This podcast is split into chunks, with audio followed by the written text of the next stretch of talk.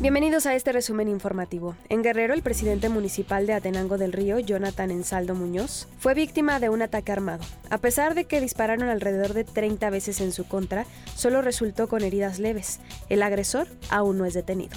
El volcán Popocatépetl exhaló en 112 ocasiones en las últimas 24 horas, así como 416 minutos de tremor. El semáforo de alerta volcánico se encuentra en amarillo fase 2. Y en la India, equipos de rescate sacaron vivo a un niño de un pozo de 12 metros. El menor de 3 años de edad estaba jugando cerca del pozo ubicado en el distrito de Nalanda.